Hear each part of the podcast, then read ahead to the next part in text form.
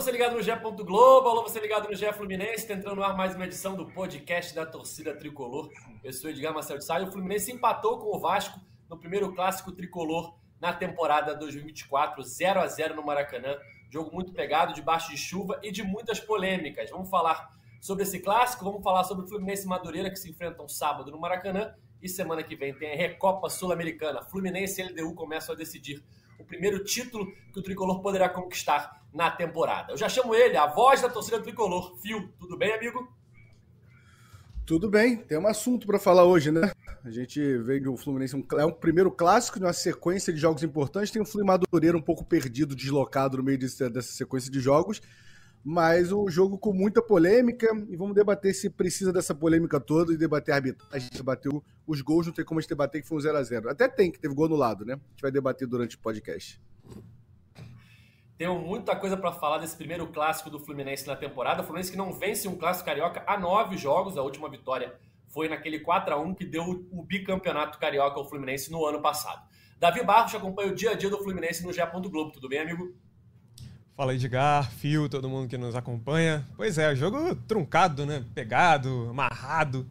E no fim das contas achei que foi até um jogo muito mais é, tenso do que bom. Então acho que a gente vai falar um pouco mais disso aí. E é isso que o, até o Fio falou do jogo do Madureira perdido, que realmente teremos duas LDU, teremos Fla-Flu, é, Fluminense e Botafogo também. Então é, é isso, vamos ver como é que foi falar um pouquinho desse primeiro clássico de 2024 antes de começar a analisar o clássico, é, vocês devem estar percebendo que Cauê Rademacher chinelou mais uma vez. Então, como eu, eu sou a favor da transparência nesse podcast, eu vou ler para vocês a inacreditável mensagem que Cauê me mandou ontem para justificar a sua ausência nesse podcast. É, estou com um problema aqui no prédio, por causa do prédio vizinho. História longa. O síndico novo está tentando me ajudar a resolver. Ele marcou de vir aqui em casa amanhã, no caso hoje. Me disse agora que vem entre 10 e meio-dia. Acho que não vão conseguir participar do podcast. Então, sendo transparente com vocês, essa foi a desculpa do dia de Cauê Rademacher para não participar desse podcast, Phil. Dá para acreditar nisso? Vou usar, tá? Eu vou usar isso em algum momento. Pô, vamos, vamos, vamos pro aniversário aí, porque eu tô cansado. Eu falar, cara, no prédio do lado tem uma síndica que combinou comigo que vai resolver um problema entre 10 e meio. Eu gostei dessa. Eu achei que foge do, do, do, habitual ali, a desculpa. Achei bom. É, é inacreditável. É só mais uma para a lista de chineladas de Cauê Rademacher. É, Pergunta aí se resolveu. Um Manda mensagem se ela chegou lá hoje. Manda Hã? mensagem pro Cauê, pergunta se a síndica apareceu lá, que eu fiquei curioso agora. Eu tô agoniado com a síndica, se ela resolveu ou não. Síndico, é. Obrigado. Ele falou: não, vou tentar. Se o síndico aparecer mais cedo, eu consigo. Enfim, hum. era óbvio que ele não ia participar, nem mandou mensagem hoje. Antes de começar, mais um abraço que eu queria mandar para dois tricolores. Eu tava num sambinha, fio, esse fim de semana. Na verdade, esse carnaval, hum. né? Hoje parece que é fim de semana, hoje parece que é segunda-feira, né? Mas no carnaval eu tava num sambinha e dois tricolores vieram falar comigo sobre o podcast, elogiar nosso trabalho e tal. Gustavo Gaspar e o Bruno Valentim. Queria mandar um abraço para eles. Bruno Valentim, aliás, que é sócio do Felipe Rett, do tricolor Felipe Rett. Tava muito parecido lá com, com o Rett. Então queria mandar um abraço para Gustavo Gaspar e para o Bruno Valentim, que falaram comigo num sambinha que eu fui no carnaval. Falaram sobre o nosso podcast. Acompanham o nosso podcast, são fãs aqui, fãs do Cauê. E não vou poder acompanhar o Cauê hoje porque ele chinelou mais uma vez. Mas vamos lá, vamos falar sobre Fluminense Vasco 0 a 0 no Maracanã. Primeiro clássico do Fluminense na temporada 2024. Acho que não foi um bom, um bom jogo do Fluminense. É, polêmicas à parte, eu acho que o Fluminense não jogou muito bem. É, na escalação, já uma novidade: o Keno não conseguiu participar da partida. Estava relacionado, mas acabou sendo cortado por conta de dores, se eu não me engano, no pé ou no tornozelo. E aí o Diniz é, fez a, a, a escalação do Renato Augusto, né? Primeira vez que ele foi titular, mudando um pouco as características do Fluminense que a gente conhece dos últimos anos, né, filho? Do Fluminense campeão da Libertadores, é, que joga normalmente num 4-3-3 e ontem entrou num 4-4-2 com o Ganso e o Renato Augusto ali no meio-campo. Qual que é a sua análise da atuação do Fluminense? E se você concorda comigo que não foi uma boa atuação do tricolor no geral, talvez ainda se adaptando a essa nova formação quando o Keno não puder jogar com o Renato Augusto num 4-4-2. Concordo com você, não foi boa. A gente vê que não foi boa porque teve uns insights, assim, os momentos de Fluminense jogou uns 5, 10 minutos ali que conseguia aproximar e tocar a bola, que aí é o Fluminense que a gente queria ver. É, a escolha do Renato Augusto, eu confesso que na hora eu achei que a ideia do Diniz era povoar mais o meio de campo, então na teoria faria sentido, mas na prática o Renato Augusto ficou isolado na lateral do campo na maior parte do primeiro tempo e, e, e, acabou que não contribuiu muito, porque a bola não chegava muito. Mais uma vez, o time muito desequilibrado no sentido de jogar só pela lateral esquerda o tempo inteiro, atacando pela esquerda. É, achei um time fácil de marcar, você ficou mais preso em cima do Arias, era só marcar ali o Arias, não que seja fácil marcar o Arias, tem esse ponto, né? Mas era algo um pouco previsível. E as poucas vezes, no final do primeiro tempo, o time começa a aproximar um pouco, começa a fazer aquele balanço do Diniz de girar a bola para os dois lados, aí faz um pouco sentido. Não acho que o Renato Augusto seja esse jogador para jogar aberto. Acho que se o Renato Augusto for jogar, ele tem que centralizar mais o meio, aproximar ali o meio, pisar na área, porque eu acho que o Renato Augusto encostado no canto é... me lembrou, me lembrou, assim, em proporções totalmente diferentes de nível de jogador, na minha opinião, tá? Mas o Odair com o Nenê, quando encostava o Nenê na lateral do campo, e não acho esse jogador, nem o Nenê para lateral do campo, nem o Renato Augusto. Davi, é... mais uma vez ontem o Fluminense, quando não teve o Keno, sentiu falta, né? Teve dificuldades. Claro que a Renato Augusto, a entrada dele, o Diniz tinha Douglas Costa, tinha opções de ponta no banco, mas ele acho que testa o time com o Renato Augusto desde o início, pensando futuramente em outros compromissos da temporada. A gente lembra que o Fluminense é, fez apenas seu terceiro jogo com o time titular no ano. O, a pré-temporada foi atrasada por conta do Mundial. Então o time está começando ainda numa rotação diferente dos rivais, que já estão há mais tempo treinando. E ontem o Diniz não teve uma peça-chave do time campeão da América. E eu acho que ele testou, quis ver como o time sairia com o Renato Augusto. Eu acho que para o primeiro teste, o time não passou, né? Não, não passou. E, e é até complicado também colocar um time para testar pelo menos essa formação, já num clássico, né? Eu entendo que é, é importante, é um clássico, ele realmente dá essa. É, ninguém quer perder clássico, enfim. Mas eu acho que botar logo de cara num clássico, talvez não, não sei se é. testar essa formação num, num clássico, talvez não sei se é, é a melhor ideia. É, no caso da ausência do Keno, realmente, o, o, Fluminense, voltando até aquela questão de quando o Fluminense teve a, a, pior fase do ano passado ali, que, que foi aquele. Logo depois do jogo com, com o River Plate no Maracanã, goleada, né? Que, que aí o Keno se machuca e fica um tempo fora, então é, tem um pouco disso também. Eu acho que o Fluminense perde muito na, na velocidade, na, naquela característica da, de ter um, um, um, desafogo por ali com, com o Keno. E, então, assim, para mim, acho que isso realmente é um teste. Eu acho válido fazer, mas acho que num clássico, pelo menos no primeiro clássico do ano, eu tenho minhas dúvidas se, se foi a melhor ideia, a melhor opção. Mas é claro, a gente fala isso também depois do resultado, depois do que, do que se apresenta do jogo, né? Então a gente vê que realmente, da forma como foi, não, não, não ficou legal. Mas acho que tem muito disso que você falou, Edgar. É o, é o terceiro jogo com o time titular, ainda, o Fluminense ainda está engrenando no, na temporada. E, e, o que importa mesmo, pelo menos nesse início, é ficar entre os quatro primeiros, de preferência entre os dois primeiros do, da Taça Guanabara, para ter a vantagem da semifinal. E também que tem quinta, a partir de quinta-feira que vem, que é o, o Fluminense e LDU na Recopa, né? Exatamente. Semana que vem tem a primeira grande decisão do Fluminense na temporada, né? O André até falou isso, é, que o foco do Fluminense está na Recopa. Mas falando um pouquinho do jogo, Fio, é, a gente já falou né, que não foi uma boa atuação do Fluminense, eu acho que o Vasco jogou melhor. Não acho que foi um amasso, como eu vi muita gente na rede social falando, até porque o Vasco é, não finalizou no gol do Fluminense, o Fábio não fez nenhuma defesa na partida, teve uma bola na trave do Léo, teve o gol no lado do David ali, que a gente pode é, Ficou-se na dúvida se estava impedido ou não, a, o ângulo não era bom. Mas de resto, o Vasco teve bolas levantadas na área que não tiveram muito perigo ao gol do Fluminense. É, falando do Fluminense em si, nos poucos momentos que o time conseguiu aproximar, Fio, acho que a melhor chance foi aquela do Arias, que é um chute do Renato Augusto, que bate no Medel, a gente até vai falar mais para frente sobre as polêmicas da arbitragem, e sobra para o Arias, que ele chuta cruzado e o Léo Jardim faz uma grande defesa. Eu não reparei na hora mas depois vendo o lance com calma, o cano estava livre no meio da área. Se o Arias faz o, a, a, o cruzamento rasteiro para o cano, muito provavelmente seria gol do Fluminense. Mas eu acho que faltou mais ofensividade ao time, né, Fio? Eu lembro de um chute do Renato Augusto, é, mas não tenho assim na minha memória outros lances de perigo que o Fluminense tenha, tenha levado ao gol do Vasco, né? Eu só, só para não passar batido, o, o, Davi fala sobre testar testar contra no clássico, a gente tem uma evolução e a coerência do Diniz, né? Porque ano passado contra o Vasco ele testou o Arthur com 17 anos no, no Fluminense Vasco, primeiro jogo como titular. Dessa vez ele fez o teste com o Renato Augusto. Então temos uma evolução, mas é uma coerência do Diniz. Agora eu concordo com o Edgar, assim, eu acho que faltou, Edgar, tem alguns lances, esse do, do, confesso que eu não tinha reparado no Cano sozinho nesse lance do Arias, mas tem alguns lances, tem um chute do Cano muito precipitado, é o Cano, né, a gente sabe que ele vai fazer isso, que o, o Guga tava passando sozinho na direita, esse chute do Renato Augusto, para mim, o, o, Lima tá sozinho no meio, se ele rola pro Lima, o Lima tá sozinho para bater do lado dele, é... Tem um chute do Arias, que, que era para estar, mas ele estava sozinho, ele não acerta o gol ali também no, no primeiro tempo ainda. Então faltou esse, se caprichar um pouco nesse, nesse passe final ou na finalização.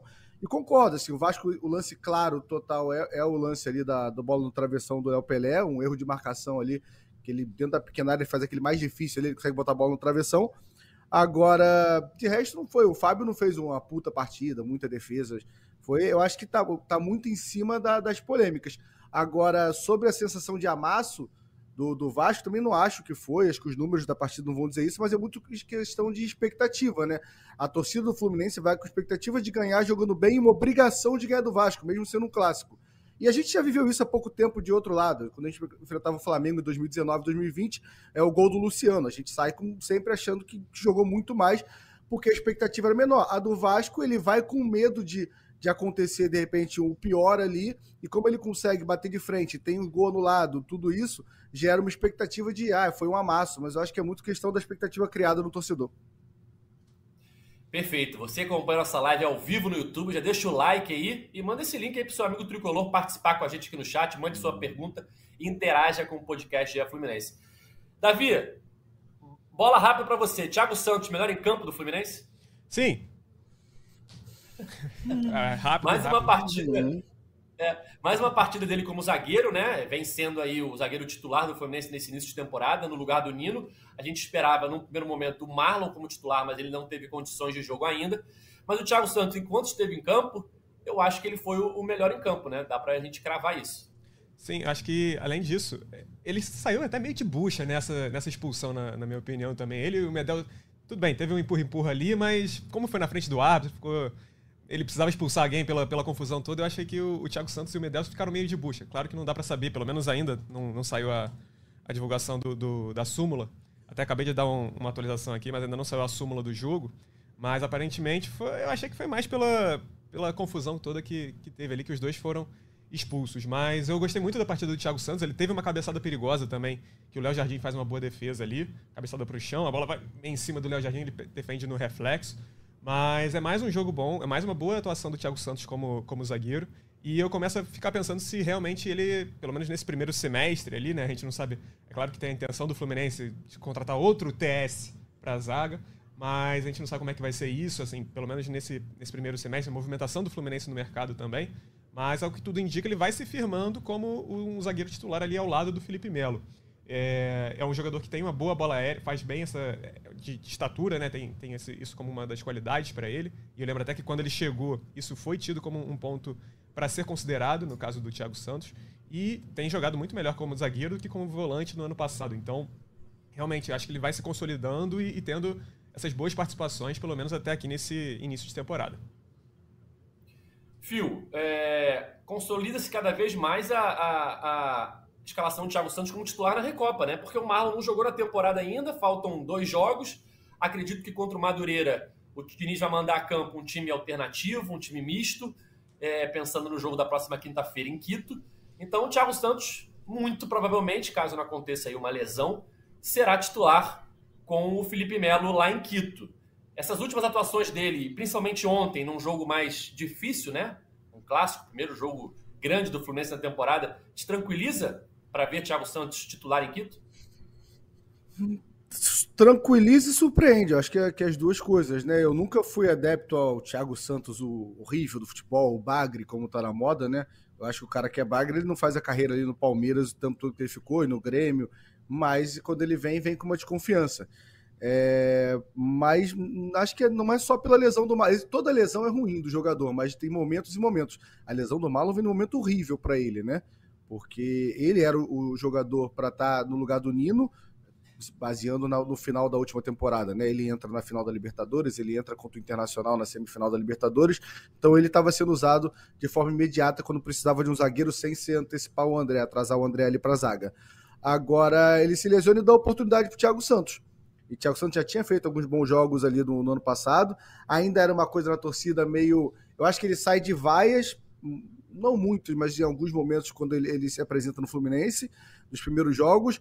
Aí ele foi de um. De, aí aquele suco de Campeonato Carioca, eu acho que é o jogo contra o Bangu, que a torcida canta o nome dele, mas cantando então de Thiago Santos, Oba, Oba, e a gente está falando do, do, do brasileiro, para duas mil pessoas ali, uma coisa bem reduzida. E ontem ele saiu ovacionado. Quando ele sai do jogo expulso, ele sai ovacionado. Não era nem mais o Oba, Oba, era o A, Thiago Santos, e a torcida canta porque realmente ele, ele fez uma diferença ontem. Ele conseguiu a, a, a, as, as brigas ali, os combates individuais, ele conseguiu ganhar a maioria, ele conseguiu ganhar a bola em velocidade. Eu fiquei impressionado. O Verrete disputa uma bola com ele no primeiro tempo, que eu confesso que eu não acompanho vários jogos do Verrete, mas o Thiago Santos passa por ele, parece que o Thiago Santos é o velocista pra, nessa bola, a bola estava caminhando para lateral. Então, assim, para mim, com mérito, para mim não é questão nem só da lesão. Hoje, com mérito, o Thiago Santos é, é, o, é o, o, zagueiro titular junto com o Felipe Melo na Recopa, e para mim, o Marlon tem que jogar bola. É, meio, é uma frase meio confusa, mas eu cravo que o Thiago Santos apresentou mais futebol nessa passagem do Fluminense que o Marlon. Bom ponto, bom ponto. Dos lances ontem, Davi, eu só lembro de um lance que ele deu mole no lançamento para o Verrete pelo lado direito de defesa do Fluminense no primeiro tempo ainda, que o Verrete consegue se antecipar, ganha de cabeça e aí consegue tentar o cruzamento para a área. Mas de resto, ele foi muito bem, principalmente na, na recomposição ali, na, é, naqueles lançamentos longos de velocidade. Ele conseguiu fazer ali, o, pegar os atalhos do campo e ganhar várias bolas ali, que normalmente é o André que faz isso, né? Mas ele conseguiu demonstrar essa qualidade ontem e eu acho que vem se adaptando cada vez mais à função, né? Sim, sim. Eu acho que ele já dá para considerar que é zagueiro mesmo, né? No, no, se botar ele como volante, acho que nem, nem cabe mais. Assim, o Fluminense tem ótimas opções no, no, como volante e tem até o caminho contrário também, né? O, o Felipe Andrade, por exemplo, que é zagueiro de origem, entrou ontem como volante, até também fiquei um pouco na dúvida se ele estava como volante, se o André estava como zagueiro. Eu, eu confesso que eu não entendi. Mas é, realmente é um, é um jogador que tem, tem mostrado esse bom futebol. É, chegou com muita desconfiança. Eu acho que isso. Eu lembro que a torcida fez, subiu hashtag em rede social, essas coisas assim, muito antes de, de, ver de fato como é que era o cara e baseado no que, no que ele apresentou no Grêmio, no que os torcedores do Grêmio relatam que, que ele apresentou também. Assim como o Diogo Barbosa é um outro exemplo disso. É, então, eu acho que, que vai muito nesse sentido de.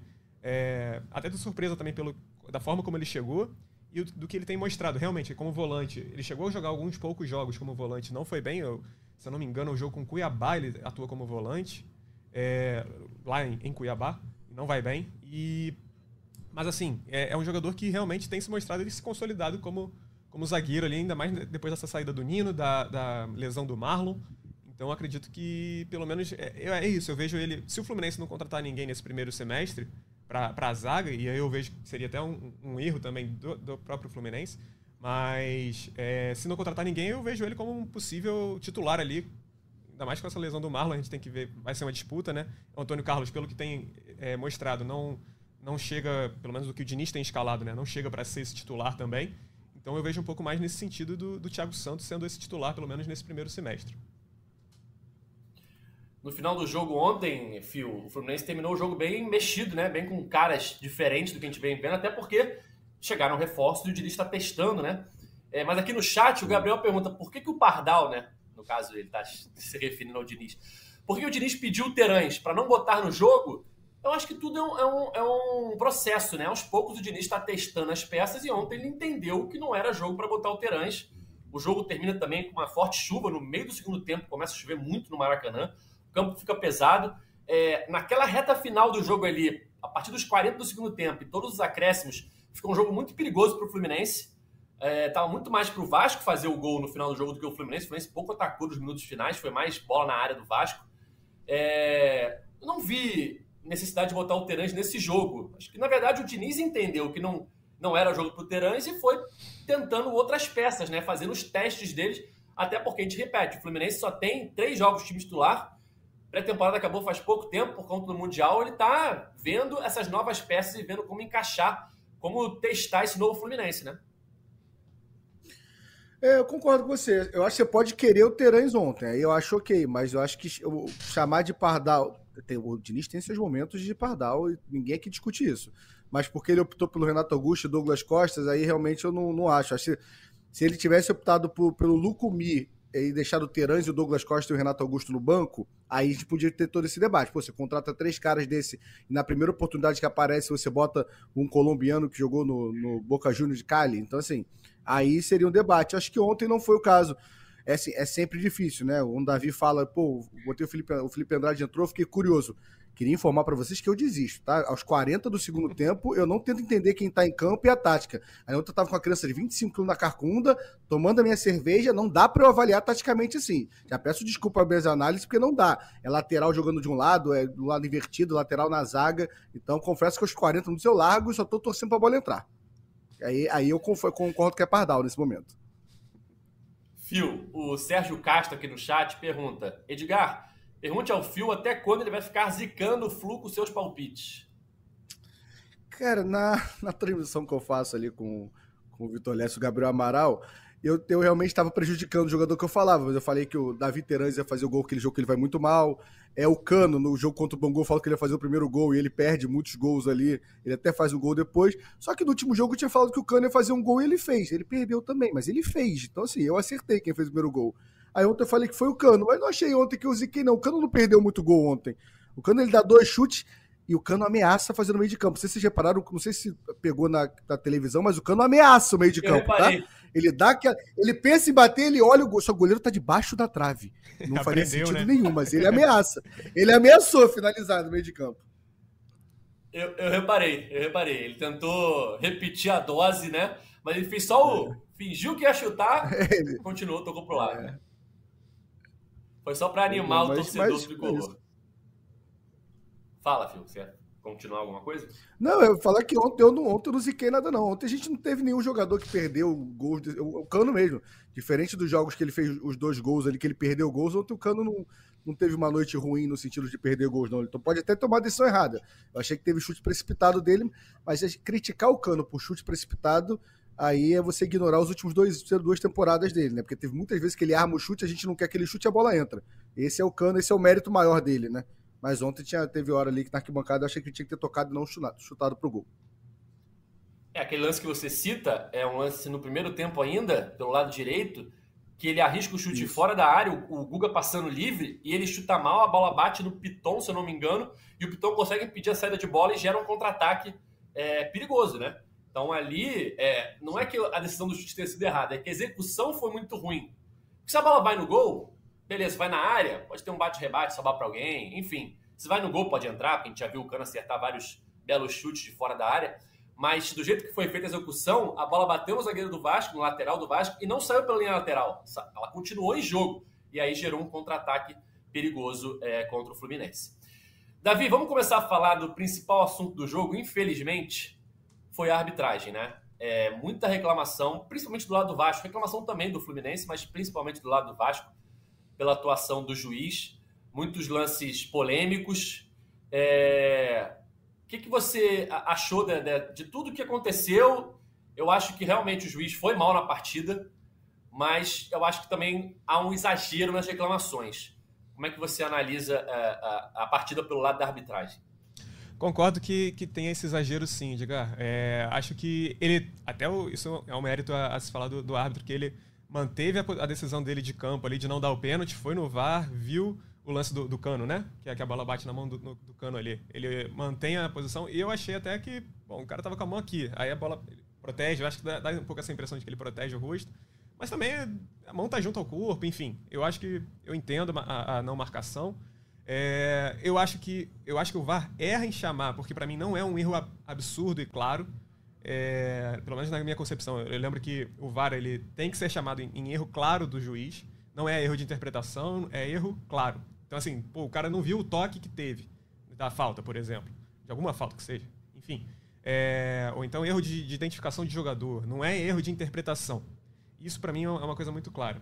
É, então, mas confusões à parte, o árbitro ele deixou, marcou muita falta. Eu achei que ele não, não, não soube lidar ali com, com o andamento do jogo, com, com, o calor do jogo também. E de um lado e do outro também, os dois times ficaram, principalmente, eu, eu vi muito, muita, é, muito o Paier, assim, extremamente exaltado ali, falando, querendo, gesticulando, não sei o quê. Mas eu acho que dos dois lados é, teve uma catimba exagerada.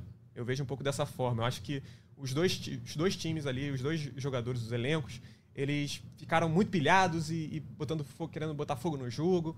É, então acho que perderam um pouco a mão nesse sentido também. Então não é só a questão do árbitro. Não acho que seja um árbitro que tenha errado só a favor do Fluminense ou só a favor do Vasco. E no fim das contas, acho que errou para os dois lados. Acho que foi isso. É, é, eu até vi que teve a reclamação do Vasco, a nota oficial, que eu achei que foi um pouco acima do tom também. O Vasco tem reclamado é, repetidas vezes, mas aqui a gente não vai falar muito disso também, é, é podcast do Fluminense. E realmente teve o lance do Medel, que tem aquela câmera lá de trás do gol que indica que a bola bateu na mão, me, me parece que realmente bateu, só que com uma câmera só, vendo ali, assim, eu, eu fico um pouco na dúvida. Mas, enfim, acho que foi isso. Foi erro para os dois lados e o jogo também foi ruim. Além disso tudo, além da arbitragem, o jogo foi ruim. Acho que é importante pontuar isso. Perfeito. É, o lance do gol do David, Phil, eu acho que a câmera é muito ruim para fazer a linha ali. É, era um lance ajustado. Eu vi muita gente que, às, às, vezes, me surpreende o quanto as pessoas não entendem a regra do jogo, né? Muita gente falando, ah, o, o David saiu do próprio campo, não haveria impedimento. Se ele tivesse saído do próprio campo, não, não haveria impedimento. Mas ele tá com os pés no próprio campo e com o corpo inclinado. Então, quando bota a linha no ombro e desce a linha, a linha está no campo do Fluminense. Por conta disso é que não tem essa questão de estar no próprio campo. Enfim, é... concordo com o Davi. Acho que o principal erro da arbitragem não foi do árbitro, foi do VAR na chamada do cano. Porque uma coisa é quando o jogador está com a mão assim, aberta. Outra coisa é aqui, né? Eu tenho a impressão. Tipo do Medel? Eu, eu, não consigo, eu não consigo aquela imagem cravar que a bola, se não batesse no cano, na mão do cano, bater, passaria. Eu acho que a bola bateria no ombro dele, no rosto dele, enfim.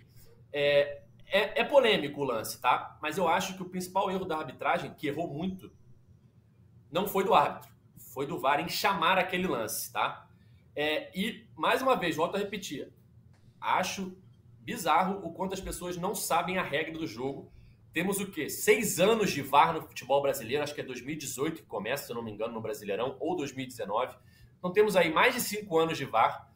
E eu vi muita gente ontem falando é, que absurdo que tem um vídeo né, da, da comissão de arbitragem conversando com a diretoria do Vasco.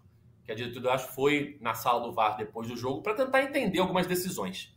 E há um vídeo do representante de arbitragem dizendo: nós entendemos que foi pênalti e por isso sugerimos a revisão e o árbitro entendeu que o, o braço estava colado no corpo. E aí o, o vídeo é assim: absurdo, grave é, VAR confirma que foi pênalti e juiz não marcou. Gente, eu não preciso de vídeo nenhum para saber disso. O que aconteceu no campo, o protocolo, ele é claro. Se há uma chamada do VAR, é porque na cabine os juízes entenderam que houve um erro da arbitragem do campo. O árbitro vai até lá. Se o árbitro olha e mantém o escanteio, é porque na visão dele não houve erro. Então não preciso de um vídeo para saber disso. Não há uma polêmica em cima desse vídeo. Isso foi óbvio, foi o que aconteceu em campo. A gente viu em campo. O VAR chama e o juiz mantém a decisão. Eu não preciso de um vídeo dizendo que o VAR. Estava claro que o VAR entendeu, né, Fio? Então, anos e anos de VAR, as pessoas não entendem como funciona o protocolo. Mas dito tudo isso, queria sua opinião como voz da torcida do Fluminense para essas polêmicas todas da arbitragem na partida de ontem. Vamos lá, por partes aqui. É, acho que o principal da arbitragem é, é o Bruno tá lá, né? Eu acho que é um árbitro jovem sem rodagem nenhuma, com muito pouco jogo de Série A, é, inclusive até de Carioca, e ele ser escolhido. Confesso que eu não vou entrar no mérito que Fluminense e Vasco participam da escolha, que até agora eu não entendi isso, acho de uma loucura, acho que é a Ferdi tirando uma responsabilidade dela e os clubes apoiando isso, concordando com isso. Porque para mim não faz sentido nenhum essa reunião entre os clubes grandes para debater quem vai ser o árbitro e escolhem o árbitro que não tem experiência nenhuma, que já tomou um sufoco no Fluminense Botafogo no sentido disciplinar no pênalti contra o Calegari, que foi o único jogo que ele apitou da gente. Então não faz sentido. É... Sobre a parte em si dele, cara, eu, eu assim, essas notas oficiais, sendo bem sincero, eu, eu, acho, eu acho que se a nota fosse por ontem, eu acho que já não tinha necessidade.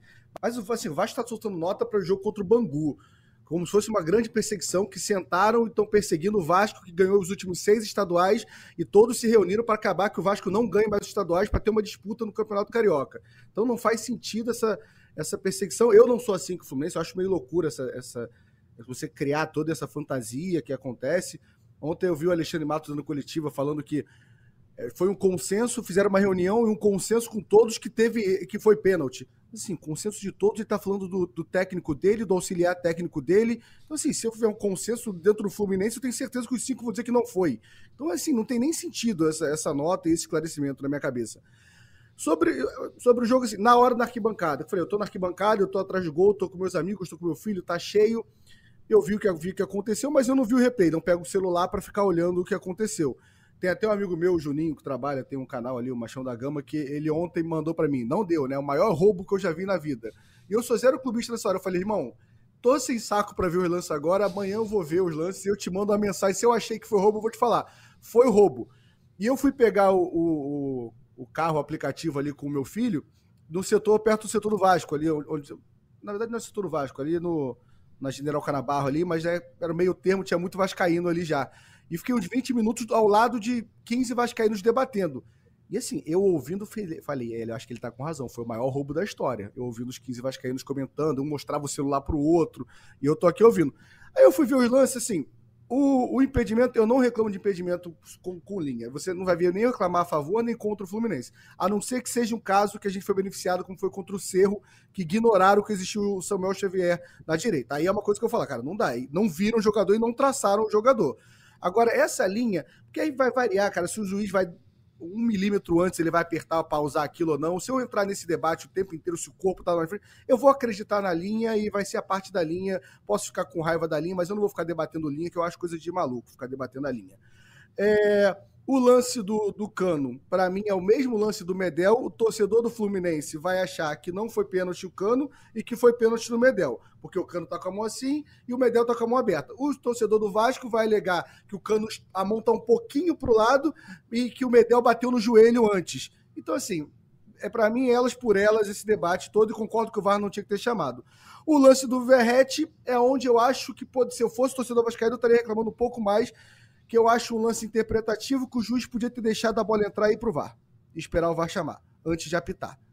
Então, assim, eu, é a única que eu daria mais razão pro lado deles, mas se o juiz teve a convicção na hora e apitou, ok. Mas eu, eu acho que era um lance para deixar concluir. Tá, esse nem é o certo, certo é se ele tiver certeza ele apitar, mas a gente sabe que na prática não funciona assim.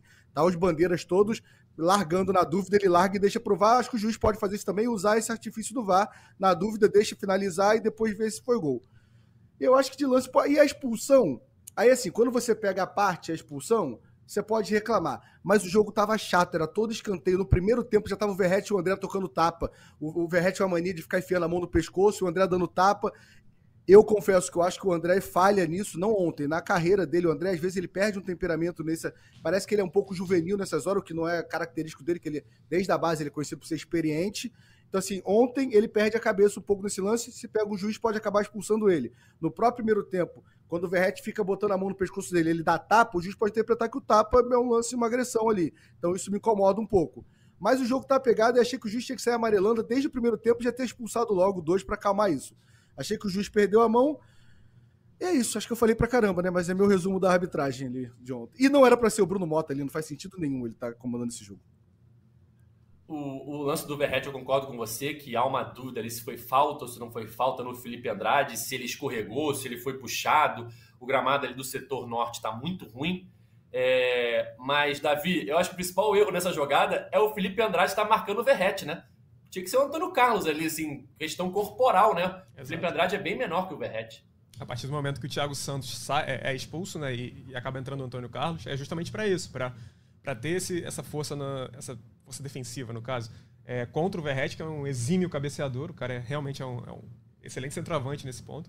E, e aí tinha que ser realmente o Antônio Carlos, não daria para ser o André, por exemplo, mas que, que eu acho que realmente acho que o erro está ali. Eu, eu, discordo, Phil, um pouquinho da, da questão de, de, de, se o árbitro teria que ter deixado e provar, se ele não tivesse, é, por via das dúvidas, né? Mas acredito que que, que isso tenha sido assim. para mim foi falta clara, eu achei até que foi, foi, foi muita falta do Verret. isso nem, nem pelo menos para mim, não, não, chega nem a ser muita polêmica. Mas é, eu vejo um pouco dessa forma, que acho que é isso. O, o Felipe Andrade não tinha que estar tá marcando o Verret, tinha que ser quase uma marcação de, dedicada exclusivamente ali ao Antônio Carlos. Mas para mim foi muita falta também. Não, e, e, foi também acho que foi bem marcado, enfim. É, acredito que nesse ponto o árbitro acertou também. Mas realmente foi um jogo muito bagunçado, né? Acho que, que isso, além de ter teve a, a, própria. Os jogadores estavam realmente um pouco mais exaltados, enfim, acho que isso também acabou tendo uma certa é, influência na forma que a arbitragem lidou com a partida também. Fio, fazendo uma análise, uma análise mais geral, eu acho que a reação do Vasco seja é, em relação aos lances durante o jogo, seja da diretoria pós-jogo, eu acho que ele é um acúmulo de tudo que vem acontecendo com o Vasco no Campeonato Carioca, no entendimento do Vasco, é claro. É, não é só o jogo contra o Fluminense, não foi só o clássico. Eles já estão reclamando aí alguns jogos. Teve o Bangu, reclamaram contra o Flamengo e tal. Então, na visão da diretoria, estão acontecendo erros é, recorrentes contra o Vasco. Então, eu acho que essa reação, que a gente pode entender, talvez, se entende como isso, acho que é uma oficiais durante o campeonato é, estão acontecendo erros é, recorrentes, eu acho que a reação extravasa nesse clássico contra o Fluminense. Não, eu concordo. É, é o que eu falei. Você acha que a reclamação ontem até cabe. Acho que faltou alguns argumentos para reclamação, mas acho que cabe contra o Flamengo. Agora, me não me incomoda porque não é meu time. Agora, nota oficial contra Bangu e Nova Iguaçu, porque, cara, o Bangu não tinha ganho de ninguém. O Bangu só tinha perdido ponto pro Vasco, no 3 a 3 Então, assim, eu, eu, eu como se fosse torcedor do Vasco, me incomodaria com uma nota oficial do esquema pro Bangu ganhar vantagem em cima do Vasco, entendeu? Isso me incomoda. Para mim, o Vasco investiu 100 milhões nesse time aí. Assim, o Vasco tem que ganhar do Bangu. Não tem condição do Vasco fazer nota oficial em lance contra o Bangu. Agora, ontem eu, eu acho ok isso que eu falei. É, para mim, faltou argumento, tá? Cresceu um pouco, mas eu concordo com você. Eles estão nessa pilha que esse campeonato está sendo todo armado para acabar com o Vasco, para tirar o Vasco da semifinal. E, assim, e aí a gente sabe como funciona a narrativa do futebol. Vai ser a gente contra todo mundo, aí eles vão passar para semifinal. Aí é toda essa narrativa que não é só o Vasco que faz isso, é o futebol brasileiro no geral, né? Exatamente. Davi, você acompanha o dia a dia do Fluminense no GE. Globo. John Kennedy e Alexander voltaram do pré-olímpico, né? Brasil não se classificou, ou seja, John Kennedy e Alexander não serão desfalque ao longo da temporada por conta da Olimpíada e já voltam ao Fluminense provavelmente contra o Madureira, né? Já voltam a treinar hoje, se eu não me engano. Confirma isso pra gente e estarão à disposição contra o Madureira, né? Confirmo isso pra gente, Edgar. Realmente, John Kennedy e Alexander voltam a treinar hoje, hoje quinta-feira, dia 15 de fevereiro, é, com o elenco do Fluminense, no CT Carlos Castilho. E a tendência, eu acho que é essa também. É, eles não estão fora de forma, não, não se apresentaram depois, pelo contrário, até estão com, até com mais ritmo de jogo do que os titulares, já que estiveram lá com a seleção pré-olímpica, no, no pré-olímpico, na Venezuela. E, e realmente chegam Pode ser que, que atuem aí com, com Madureira, acredito que isso a gente, é, até pela possibilidade de, de, tentar evitar um desgaste maior dos principais jogadores ali para a partida contra a LDU, que lembrando, é na altitude lá de, de Quito, né? 2.850 metros, se eu não estou equivocado. E mas eu acho que é, a chance de, de vê-los em campo é, é, considerável, sim. Pelo menos contra o Madureira. Para dar essa, um pouquinho mais de ritmo ali, né? Acho que não, não faz mal a ninguém. E sempre bom lembrar, né, Davi, que o John Kennedy não enfrenta a LDU no primeiro jogo, né? Com Verdade. suspensão pela expulsão na final da Libertadores, não é isso? Exato, exato. Aquele, o abraço do, do título, né? Que ele levou o segundo cartão amarelo e. Bom, fez, fez certo. É isso, o John Kennedy está suspenso nesse primeiro jogo, quinta-feira que vem, e mas ele joga o jogo da volta no Maracanã no dia 29 contra a LDU. Phil, você acha que já vai ser titular os dois contra o Madureira? Porque a gente deve ter um time misto, né? E aí, não duvido nada que o Diniz já bote o John Kennedy e o Alexander titulares nesse jogo. Essa pergunta, a gente deve ter o time misto. Eu só vejo a cara do Diniz, eu não faço a mínima ideia, Edgar. Na teoria, sim, mas na teoria também não acharia que o Renato Augusto ia jogar de ponta. Na teoria, o Caio Paulista nunca ia ser lateral e foi, foi vendido entre Palmeiras e São Paulo brigaram. É o Diniz, cara, não tem como a gente cravar. Mas eu acho que John Kennedy, sim, Alexander, eu não tenho essa certeza que ele vem como titular, não. Mas eu acho que John Kennedy, se tiver misto, ele, ele, ele, ele vem de titular, mas. Mas mas eu não acho que, que eu cravo que no, o Cano não vai jogar, não. Tem que lembrar que o Cano é fominha também, né? ele já tá sendo muito poupado. Chance do Cano pedir para jogar, para ir para uma boa, ir no ritmo de jogo melhor para contra a LDU, pode acontecer muito ali. Então, mas tem o John Kennedy também jogando no lugar do Keno, né? Não sei se o Keno volta, eu acho que o Keno não joga contra o Madureira, o Keno provavelmente não joga. Então tem que ver se o Diniz vai manter Renato Augusto, vai tentar colocar um ponto ali, vai botar o John Kennedy. Tem toda essa expectativa. E espero que o John Kennedy faça um gol também contra a LDU aqui no Maracanã, comemore abraçando os amigos ali na arquibancada e não jogue a primeira rodada do grupo de fase da Libertadores. E assim a gente segue esse acordo com ele. Ai, ai, é. Davi, e qual é a programação do Fluminense para esse primeiro jogo da Recopa? Vai viajar na segunda-feira, né? Certo, isso aí. Viaja na segunda-feira, o Fluminense joga o Madureira no sábado, tem uma folguinha no domingo e viaja na segunda-feira para o Equador. Treina por lá na terça e na quarta e provavelmente tem, deve ter alguma atividade também na segunda. É, isso a gente está um pouco na dúvida se, se, ainda, se vai ser no, no, Rio, acredito que seja no Equador, eu posso até checar isso depois. Mas joga na quinta-feira e volta na sexta. É, vai treinar no, no estádio, no, no, CT do Independente Del Valle, ali na, que, que, é um pouquinho mais abaixo, que é justamente Del Valle, então é, não são 2.850 metros de Quito, mas ainda assim é uma altitude considerável e, pelos que os estudiosos falam, não é aquela altitude de La Paz, onde enfrentou o The Strongest ano passado, mas também já gera um certo desconforto que pode fazer diferença também é, lá no estádio do, da LDU. É, você estava falando sobre o Keno, é, uma coisa que eu não lembro, acho que eu não falei aqui hoje ainda, mas a gente até publicou uma matéria agora mais cedo no, no GE. Globo, é, dizendo que é o, até o Eduardo Barros fala que o ideal era poupá-lo contra o Vasco, justamente, e que é pouco provável que tenha ele contra o Madureira, porque justamente por, pelo foco ser na Recopa, o ideal seja é, é que ele esteja preparado para a partida contra a LDU mesmo. Mas não é certo ainda se começa no banco, se começa como titular, mas que a tendência tudo indica que ele vai para Quito. Perfeito. Quito, que são 2.850, se não me engano, metros de altitude. É, a partir de 2.500, o corpo humano já começa a sentir os efeitos. Mas a gente lembra que o Fluminense já teve muita dificuldade em Quito, né? É, nos dois jogos contra a LDU é, finais, né? É, Libertadores e Sul-Americana, o Fluminense foi goleado. Então, o objetivo agora é conseguir um bom resultado para trazer essa decisão para o Maracanã. É, os jogos serão dia 22 e dia 29. É isso, galera. Vamos chegando ao fim de mais uma edição do podcast GE Fluminense. Valeu, Fio.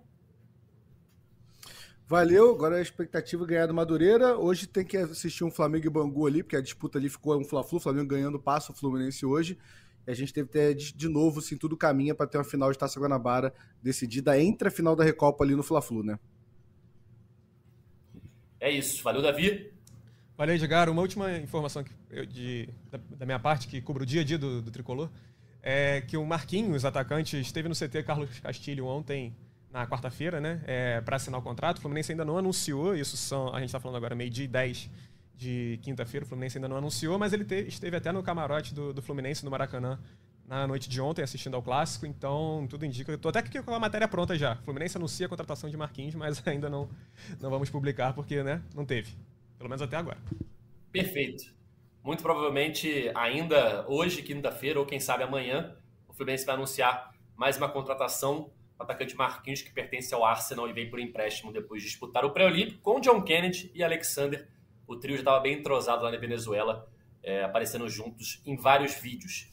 É isso, galera. Fim de mais uma edição do podcast GE Fluminense. Nosso próximo encontro será na segunda-feira para a gente falar tudo sobre Fluminense e Madureira, que se enfrentam sábado no Maracanã, e esquentar o jogão da próxima quinta-feira, da semana que vem, Fluminense e LDU, lá em Quito, primeira partida da final da Recopa. Valeu? Nosso podcast está nas principais plataformas de áudio, é só procurar por GE Fluminense ou então no seu navegador ge.globo barra Fluminense. Valeu, galera, até a próxima. Tchau! Que golaço!